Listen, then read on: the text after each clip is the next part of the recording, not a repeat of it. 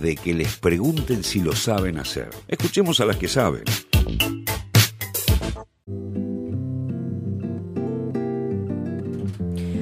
Ahora sí, eh, tenemos a Marieta Ureña Russo eh, en línea con nosotras. Es representante de lo de Cuento Vuelta de la lista azul y blanca del Sindicato de Trabajadores Judiciales de la República Argentina. Y también es secretaria de Género y Derechos Humanos del sindicato, si no me equivoco. Ahora Marieta me lo podrá explicar mejor. Y ya que estoy, te saludo. ¿Qué tal, Marieta? ¿Cómo estás? Hola, ¿cómo están? ¿Cómo están todos ustedes? ¿Qué tal, Marieta? Bien, acá estamos, tuvimos unos, unos temitas que ya resolvimos, así que por suerte estamos acá hablando en vivo y en directo para todos los oyentes de FM La Patria. Bueno, primero, eh, ¿nos querés contar un poco eh, cuál es tu función bien en el sindicato? ¿Qué es lo que, eh, qué alcance tiene el sindicato para empezar un poco a, a contarle a los oyentes cuál es tu trabajo? Dale, mira, CITRAJU, Sindicato de Trabajadores Judiciales de la República Argentina, es un sindicato de alcance nacional. Eh, somos los trabajadores y trabajadoras judiciales de la justicia federal y nacional, eh, con asiento en todo el país, como es este, el Poder Judicial Federal.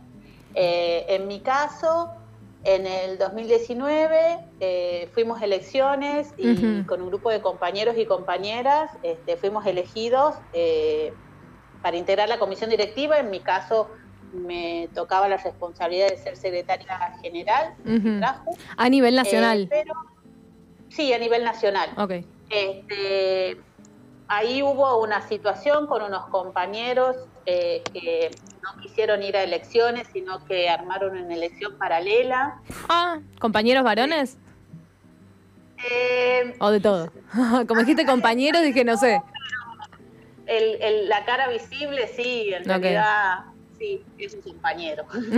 este, y bueno, nosotros presentamos obviamente el resultado de nuestras elecciones que no solamente se hicieron a nivel nacional, sino también en distintas regionales, porque nosotros tenemos una comisión directiva nacional, pero también comisiones directivas de regionales y seccionales. Em, presentamos los resultados ante el Ministerio de Trabajo, los demás compañeros también hicieron lo mismo y bueno, porque las dos partes entendemos que nuestras elecciones, o por lo menos nosotros entendemos que nuestras elecciones fueron realizadas en tiempo y forma y como tenían que hacerse.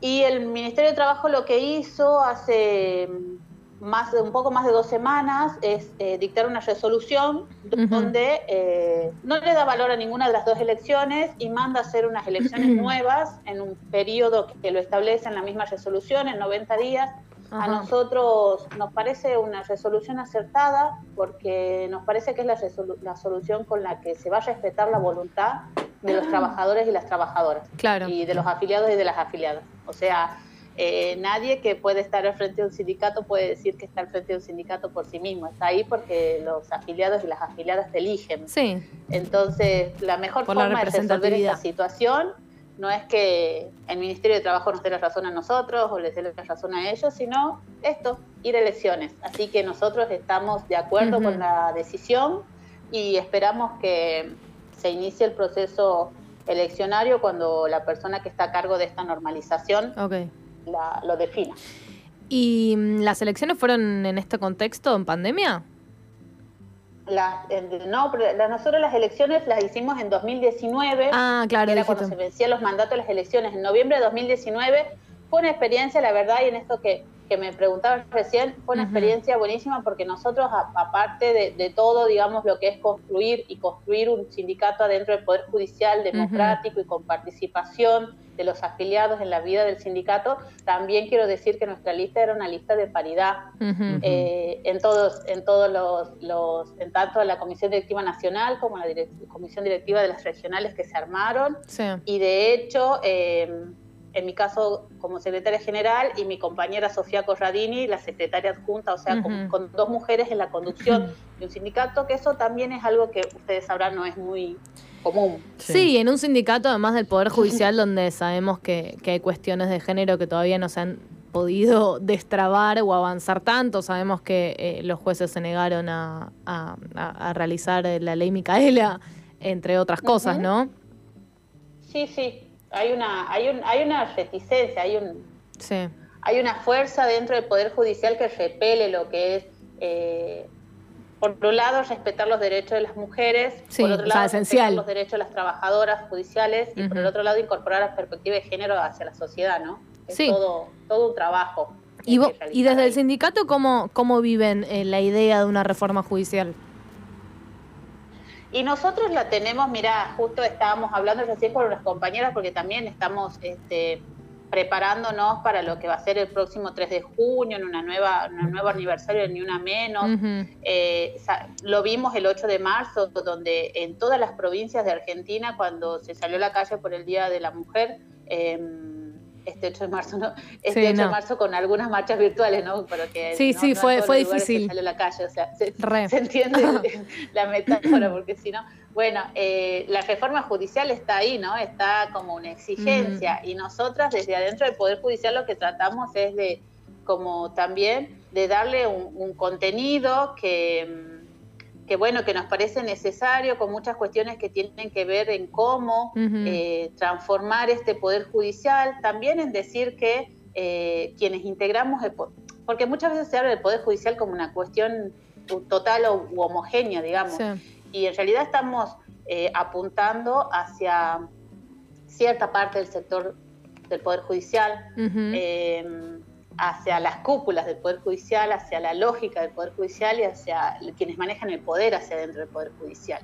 Claro. Este, y en eso, para nosotras es muy importante en esta reforma judicial la voz de los trabajadores y de las trabajadoras, la voz de los sindicatos, no solamente de nuestro sindicato, no lo digo, no solamente de Citraju, sino de la cantidad de sindicatos provinciales que existen y también el, sindicato La UEGEN, digamos, que es el otro sindicato a nivel nacional, eh, poder sentarse, poder hablar, poder discutir y poder hacer propuestas desde el lado de los trabajadores y de las trabajadoras, que es quienes somos también quienes acudimos al Poder Judicial cuando tenemos un problema y también eh, recibimos el mismo, el mismo trato, digamos, si se quiere, del Poder Judicial, y quienes también lo integramos y lo conocemos y lo vivimos y lo sufrimos muchas veces. Seguro. Marieta Celeste te saluda.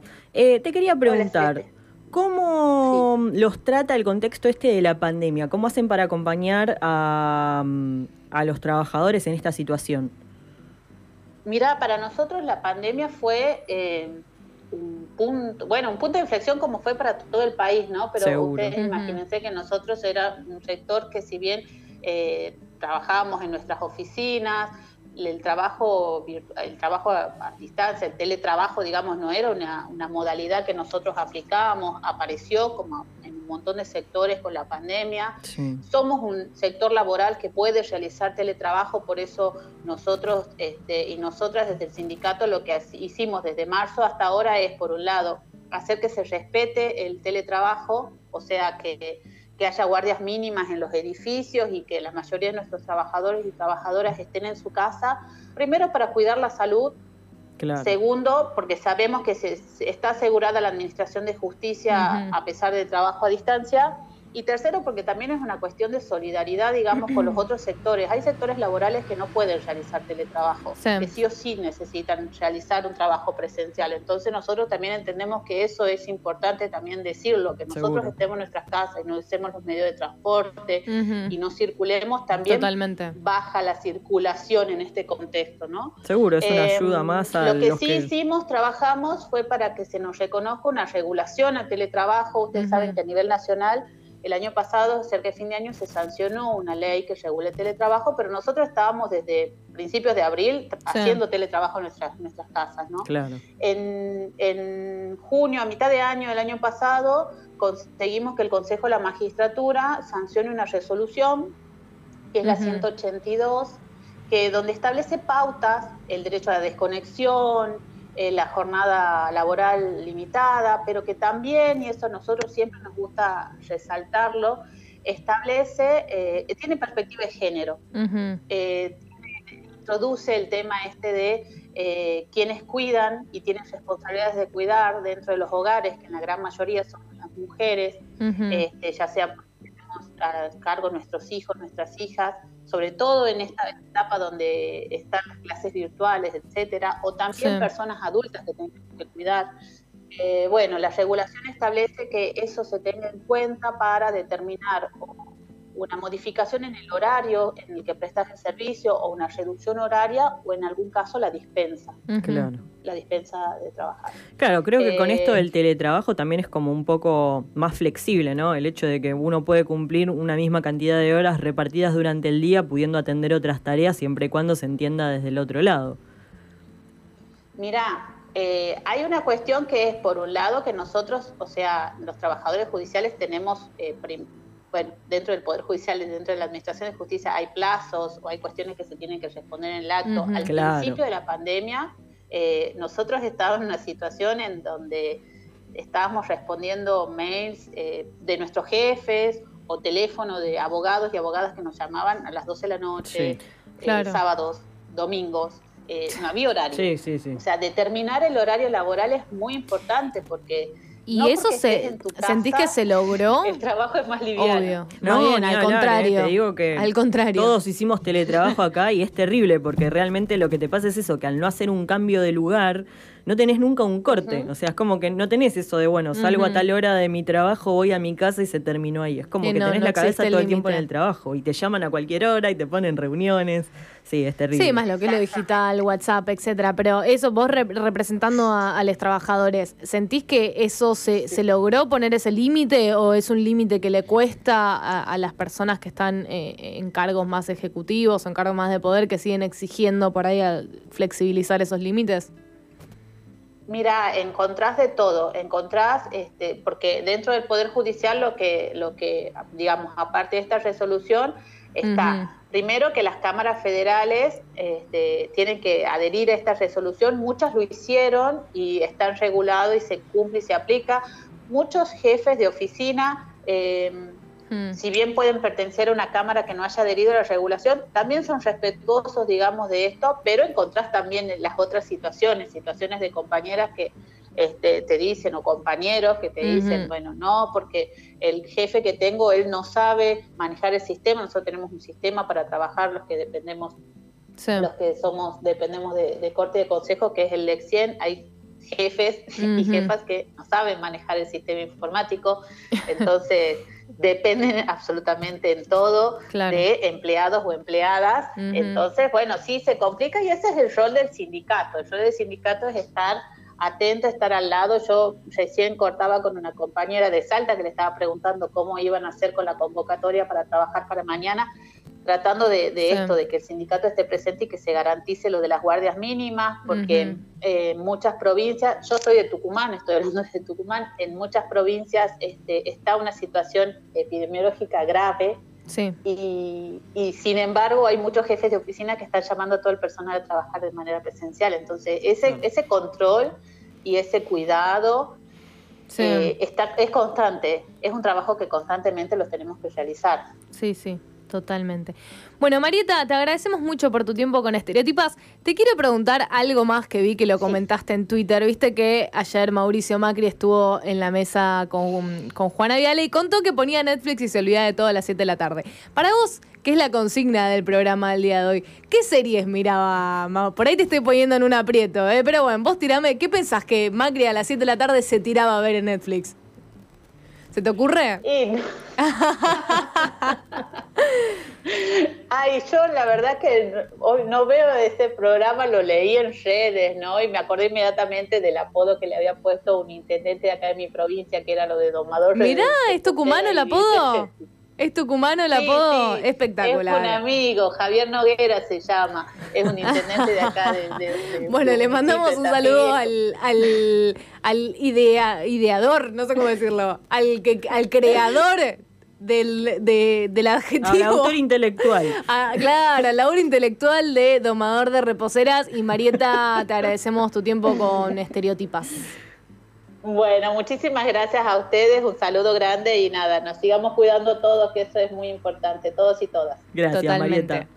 Hablamos con Marieta, abrazo, hablamos con Marieta Ureña Russo, secretaria general del Sindicato de Trabajadores de la Justicia. Estereotipas por FM La Patriada